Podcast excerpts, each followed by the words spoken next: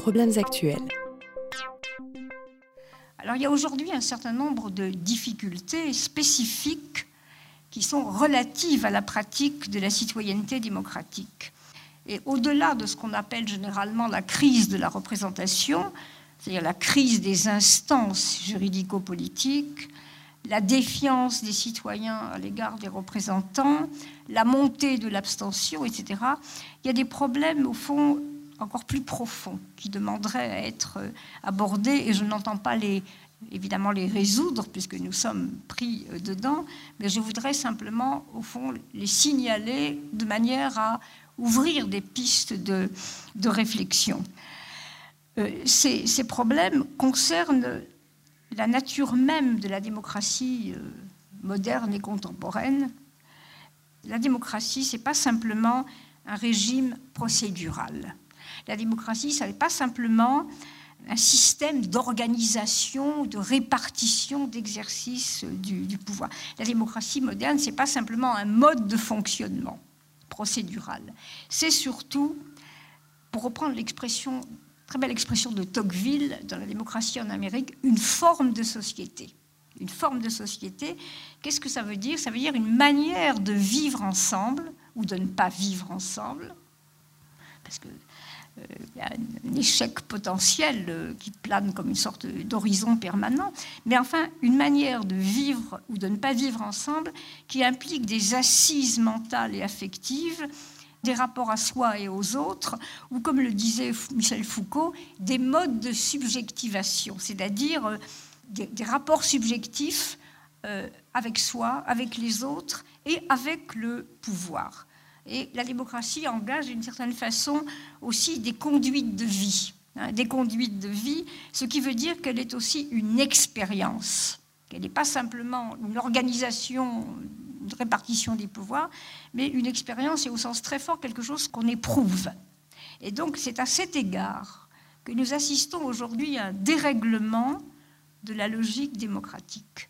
Et pas simplement pour les raisons structurelles que je viens d'évoquer, c'est-à-dire pas simplement parce que la citoyenneté civile, l'idée que, la citoyenneté c'est essentiellement la garantie des droits, pas simplement parce que la citoyenneté civile l'emporte sur un certain exercice actif des responsabilités citoyennes, mais pour des raisons qui sont liées spécifiquement aux situations contemporaines.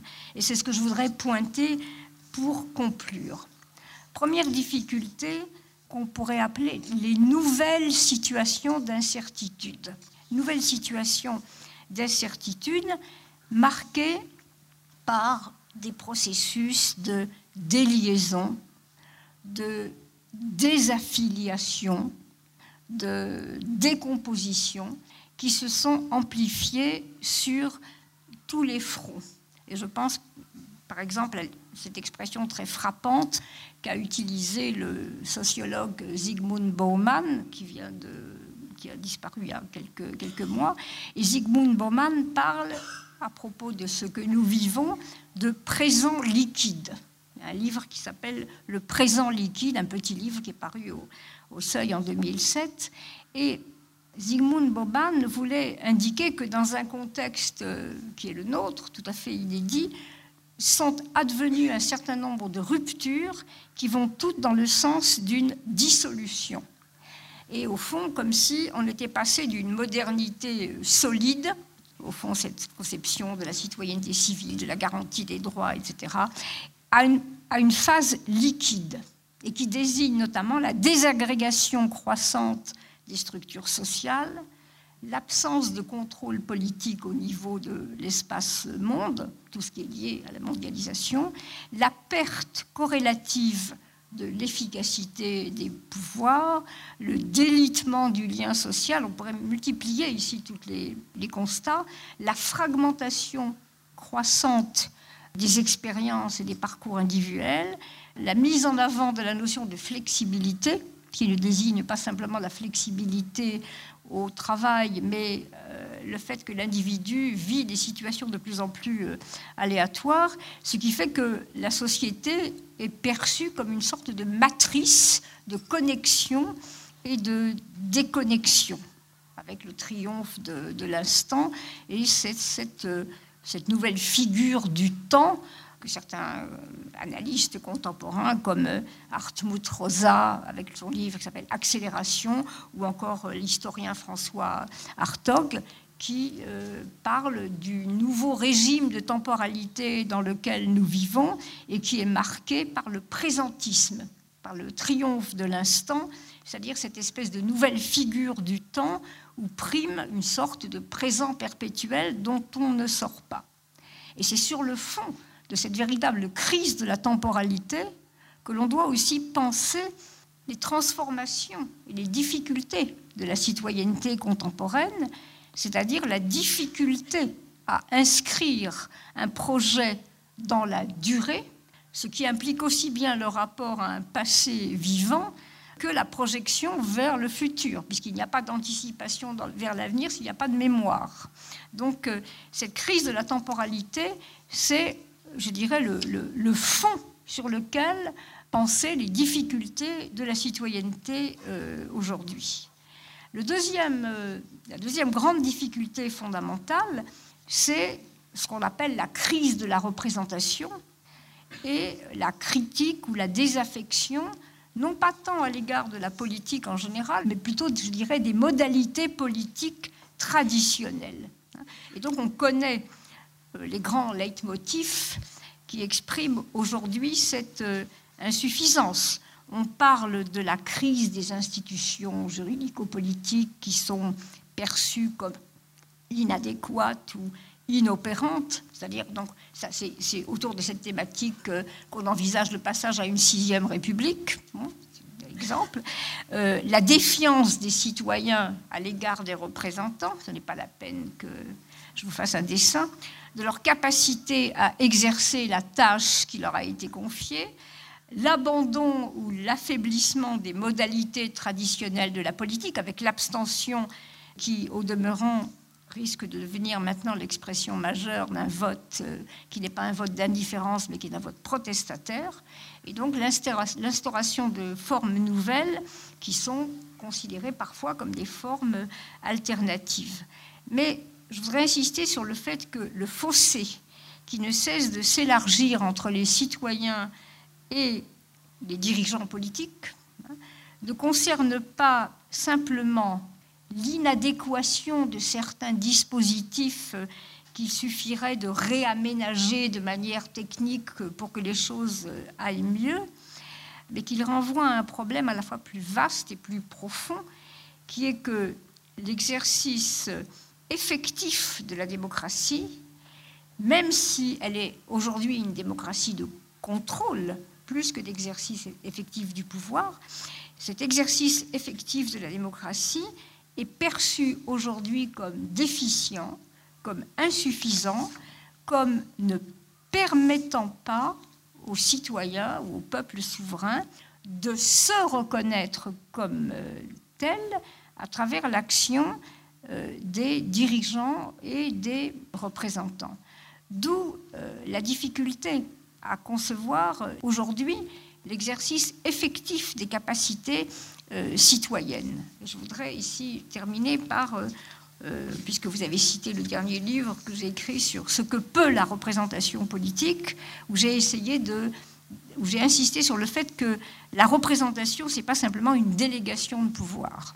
La représentation, être représenté, ou c'est pas simplement être représenté au sens de déléguer son pouvoir, c'est se représenter soi-même à travers, au fond, euh, l'action politique et non, comment dire, pas, pas seulement en euh, investissant le représentant du pouvoir dont on se dessaisit. La représentation n'est pas un dessaisis, elle ne devrait pas être un dessaisissement. C'est-à-dire que les institutions, y compris les institutions représentatives, devraient permettre aux citoyens non seulement d'être représentés à la voix passive, mais de se représenter eux-mêmes à travers euh, elles.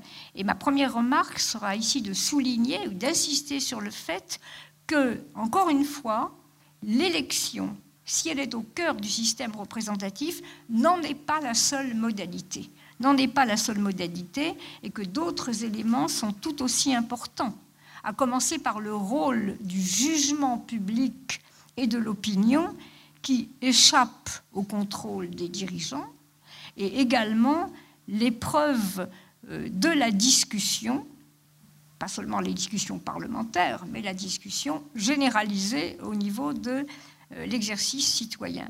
Donc, euh, le problème, ce n'est pas simplement d'être représenté, même si un certain nombre de revendications insistent à juste titre sur la question de la représentativité. La représentation, c'est surtout une activité au sens de la puissance d'agir des citoyens.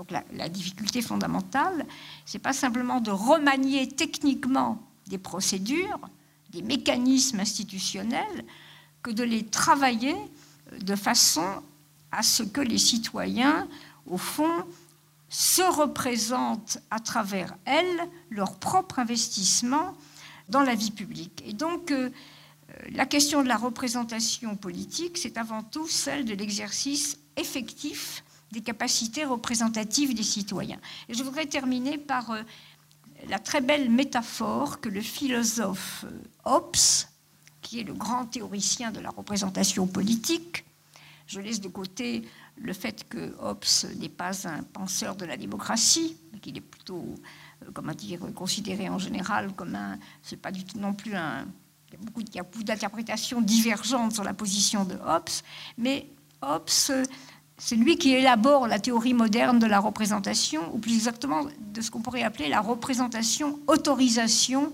euh, avec un trait d'union. C'est-à-dire que euh, cette représentation est une opération, une opération par laquelle le peuple est l'auteur de la pièce, c'est la métaphore théâtrale qui est ici intéressante. Le peuple est l'auteur de la pièce que joue le souverain. Le souverain, ça peut être soit un individu, mais ça peut être aussi bien une assemblée, ça peut être aussi, euh, peu importe la forme que prend le souverain avec un S majuscule. Le peuple est l'auteur de la pièce que joue le souverain, dont le souverain est l'acteur. Donc on a déjà quelque chose qui indique que, au fond, le souverain ne peut jouer qu'une pièce qui a déjà été écrite et qui est écrite par le, par le peuple. Mais qu'en même temps, l'auteur qu'est le peuple ne peut au fond lire et se représenter la pièce que si elle est jouée. Si euh, on écrit euh, une pièce qui n'est pas jouée et qui n'est pas représentée, on peut presque dire qu'elle n'existe pas. Mais il y a un troisième terme qui est très intéressant, qui est que le peuple est l'auteur de la pièce dont le souverain est l'acteur, et le peuple est aussi le spectateur de la pièce qu'il a écrite et euh, que joue devant lui euh, l'auteur qui la représente. Et ce qui est fondamental, c'est que le spectateur doit se reconnaître lui-même comme l'auteur de la pièce que joue le souverain. Et c'est peut-être là qu'est aujourd'hui euh, la difficulté euh, essentielle, c'est-à-dire se reconnaître euh, comme l'auteur de la pièce à laquelle on assiste et que joue le souverain. Voilà, je vous remercie.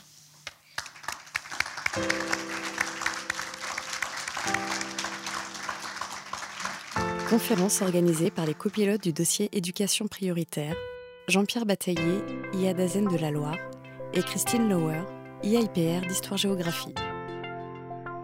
Conférence enregistrée lors de la journée Laïcité et valeurs de la République, le 16 février 2017. Enregistrement, mixage et mise en ligne, Canopy Site de Lyon.